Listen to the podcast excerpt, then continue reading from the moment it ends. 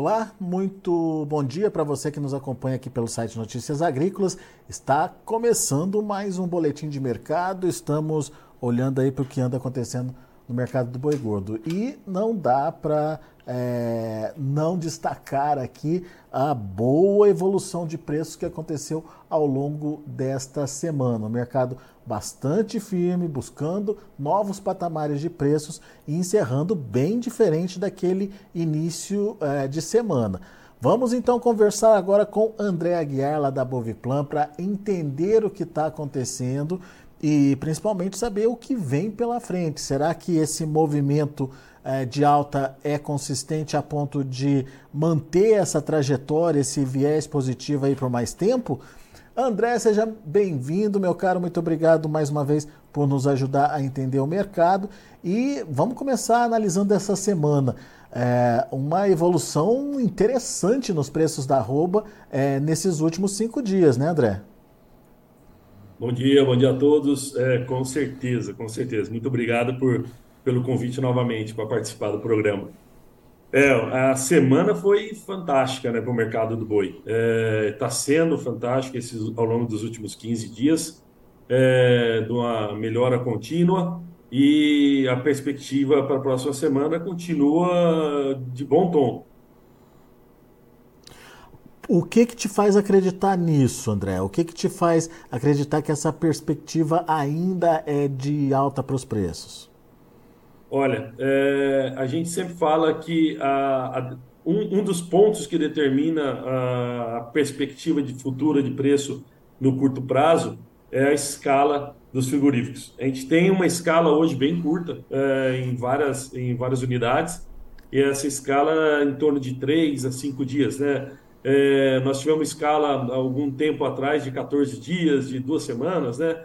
E agora nós estamos falando de escalas de gente procurando hoje boi para embarcar no domingo. Né? Então, de dois dias. Né?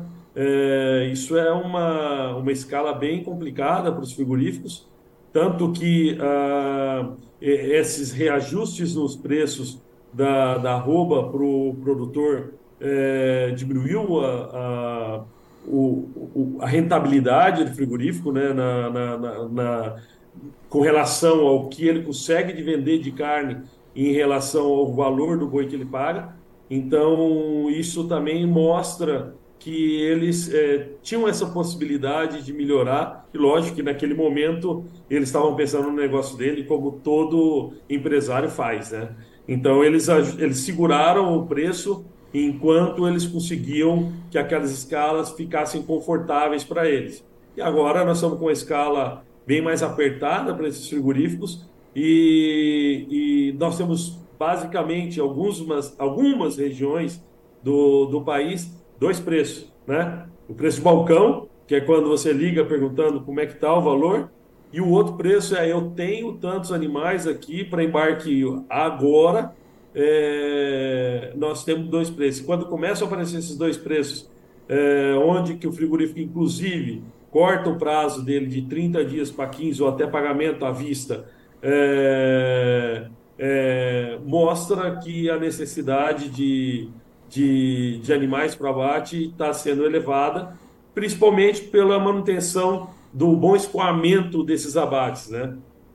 Então a gente tem aí é, basicamente dois mercados diferentes: aquele que serve de referência só para os preços e aquele é, que para quem tem animal pronto para oferecer aí, é, o frigorífico sempre ajusta mais aí. Dá um exemplo em valores para gente, André.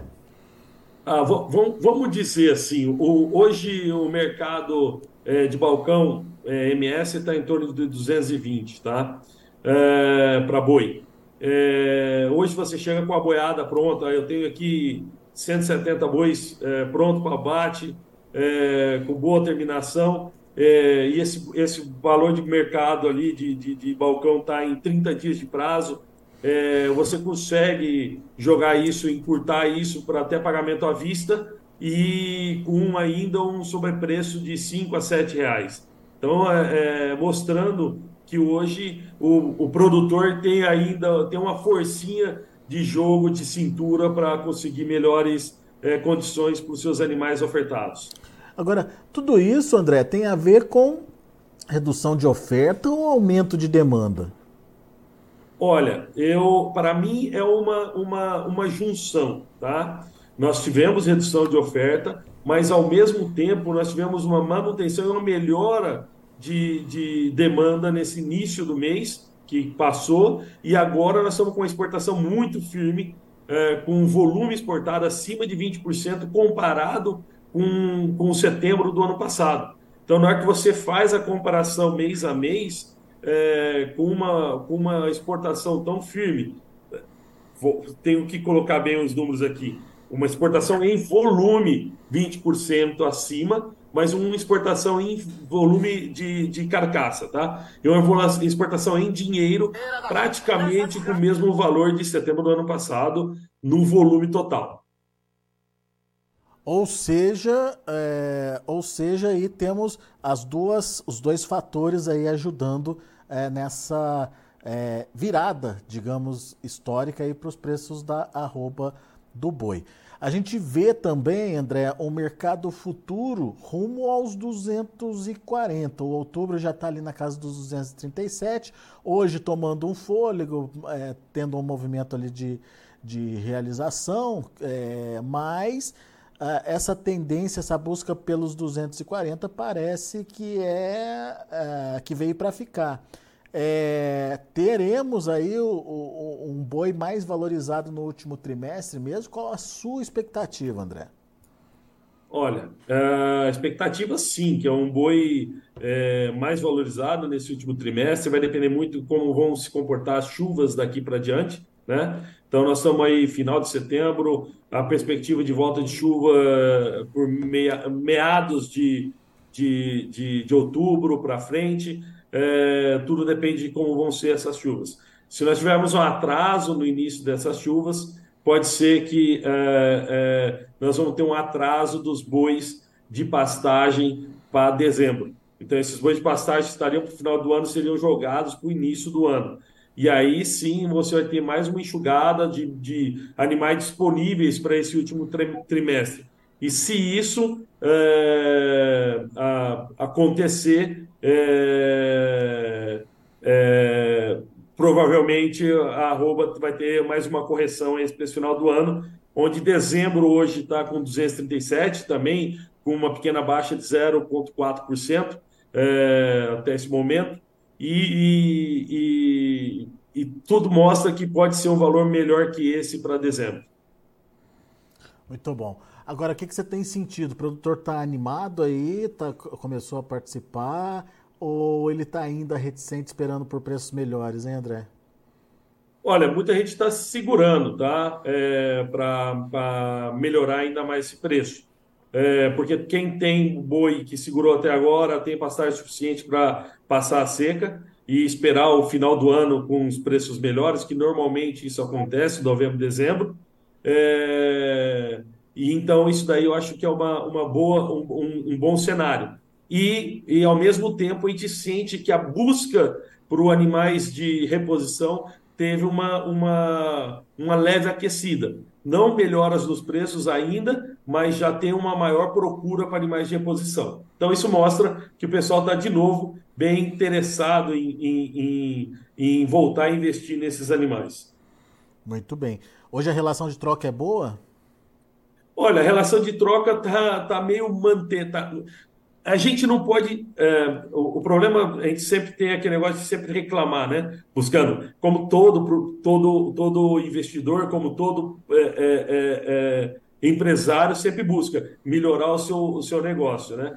É, mas está com uma relação de troca interessante. É, e tudo depende de como tá seus, estão os seus custos de produção. Mas, é, nesse momento, não está uma relação de troca ruim, entre torno de 2,2, 2,3 bezerros por, por cada boi de 17 arrobas e meia abatido. Né? É, então, gente... se você consegue engordar mais rápido os seus animais no mesmo espaço de tempo, você consegue colocar mais peso, esse animal, ao invés de sair com 17,5, vai sair com 18,5, 19, e aí você tem uma melhora na sua relação de troca. Então eu sempre digo, a relação de troca não é só aquela relação de troca entre o animal que você tem pelo animal, pelo bezerro ou pelo animal que você vai comprar, né? Mas sim o animal que você tem no tempo que você produziu pelo animal que você vai comprar. Isso é, é muito importante. É o que a gente estava vendo aí como grande restrição aí para a evolução dessa troca, né, dessa compra de reposição, é espaço na fazenda aí ou é, alimento suficiente na fazenda para levar esses animais para lá, né? É, que normalmente o que acontece? Quem escoou a produção que tinha que aliviar a fazenda no início da seca, no meio da seca, escoou para manter aqueles animais durante toda a seca e não ter necessidade ou obrigação de vender esses animais, né? Aí o que acontece agora? Ele continua, ou ele tem que tomar decisão. Se ele tiver animais prontos, se vale a pena fazer a troca daquela roupa, né? Vender esse animal gordo e comprar um animal mais leve, colocando até uma, a mesma carga, mas um número maior de animais, a mesma carga em quilos dentro da fazenda, mas um número maior de animais, ganhando mais peso por hectare, que pode ser uma saída interessante. Então, eu acho que esse é o jogo nesse momento. Saber o que, que é que você tem que fazer, a relação de troca mais interessante para você ver o mercado no futuro, ou no curto, ou no médio, ou no longo prazo, dependendo daquilo que você está é, fazendo a sua troca nesse momento. Muito bom. Só para a gente encerrar, seu conselho para o pecuarista que está nos ouvindo agora nesse momento. Ai, meu Deus. É. É, essa, olha, é, é, olha, aí a responsabilidade, né, André? É, exatamente. É, o, meu, o, meu, ponto é: cada um tem que saber os seus custos, né? Para a gente conseguir saber se o negócio está bom ou não para cada um. eu acho que já é um patamar, nós conseguimos uma recuperação aí mais ou menos de 15% a 18% entre o preço que estava e o preço que está, é, perdão, de, de, de 7% a 10% o preço que estava, o preço que está atual, né? Um preço no mercado futuro para outubro, 5, uma recuperação aí de 15%, 17%. É, isso mostra que tem uma perspectiva interessante. Quem puder segurar os animais para vender no final de outubro, novembro ou dezembro, travando na bolsa, porque você vai saber que esse valor que já está hoje, que seria 220, é, já vai ser fechado por 237 e 35, que é o valor hoje para novembro. É, esse é um negócio interessante. O problema é que muita gente quer jogar no escuro, né? Segurar para novembro e vamos ver como é que o preço está lá. E aí é, é, é, é proteger, é difícil né? você saber se vai acontecer alguma coisa em dois meses, né? Dentro do nosso querido Brasil. É isso aí. Dois meses parece ser tempo demais diante de tudo isso que a gente está vivendo, em termos de economia, em termos de geração de emprego, enfim, vamos esperar para ver. Uh, meu caro André, muito obrigado por enquanto pela participação. Tem uma pergunta aqui, vamos ver como é que está sua bola de cristal aí, André. Mas o Humberto Barbosa quer saber se já dá para imaginar um preço do boi aí para janeiro de 24. A B3 dá, dá essa indicação, né? A B3 dá. Eu não, eu não tô com ela aberta aqui nesse momento para janeiro. É, para janeiro é, também não. Mas, mas normalmente, tá? Dezembro e janeiro, início de janeiro, início de janeiro acompanha dezembro. Muitas vezes é, o, o, produtor viaja e acaba enxugando o mercado por falta de, é, de pessoas para embarcar aquele, aquele animal, né? Quem não tem empresa que tem o, o, gerente lá ou a equipe na fazenda, quem é o próprio produtor que faz embarque, acaba enxugando esse mercado que ele viaja para tirar as férias dele de final de ano. É, mas normalmente o início de janeiro é o mês é, mais tranquilo e o final de janeiro, uh, já com a necessidade de é, pagar algumas contas de início do ano, essas coisas todas, acaba acontecendo um aumento um pouco da oferta de animais e acaba segurando um pouco o valor nesse final do mês de janeiro. Né? Isso é um histórico muito, muito, muito marcado. Então, eu acho que tem que tomar cuidado com isso também. Está é, disponível para vender quando todo mundo está tirando férias e, e, e, não vender na hora que está todo mundo precisando pagar a conta. É, isso aí. André Aguiar, meu amigo, obrigado mais uma vez pela participação. Volte sempre. Eu que agradeço. Um grande abraço a todos e estou aqui disponível quando precisar. Até a próxima, André.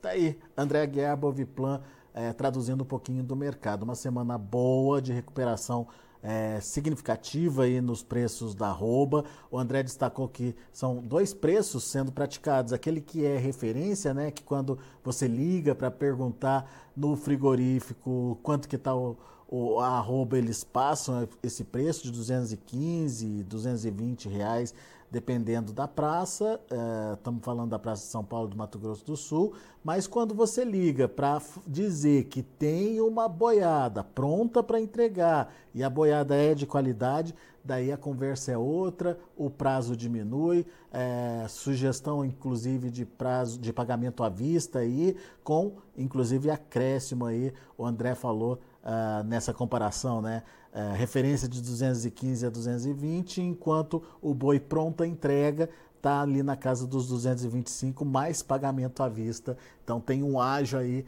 é, principalmente para quem tem essa boiada de qualidade para ser ofertada nesse momento. Então temos sim uma mudança aí de patamar é, no mercado do boi, uma mudança de patamar de preços, mercado futuro indicando que essa alta tende a continuar e as escalas continuam espremidas ali na casa dos 3 a 5 dias. Sem grandes evoluções nas escalas, com demandas firmes na exportação e também no mercado interno, a tendência ainda se mantém positiva. Vamos ver os preços então, preços praticados lá na B3 nesse momento, mercado dando uma respirada, obviamente, por conta aí Uh, de um movimento de alta significativo ao longo da semana. Setembro, 225,55, caindo 0,27%. Outubro, 236,25, caindo 0,36%. Novembro, 236,80, queda de 0,92%. E o dezembro, R$ 237,40, caindo 0,34%. Indicador CPEA fechou o dia de ontem a R$ 218,65, com alta de 1,51%.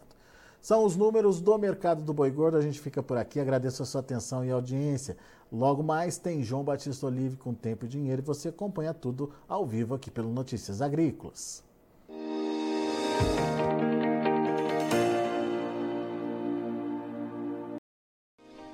Se inscreva em nossas mídias sociais. No Facebook, Notícias Agrícolas. No Instagram, arroba Notícias Agrícolas. E em nosso Twitter, arroba Norteagri. E para não perder nenhum vídeo, não se esqueça de nos acompanhar no YouTube e na Twitch Notícias Agrícolas Oficial.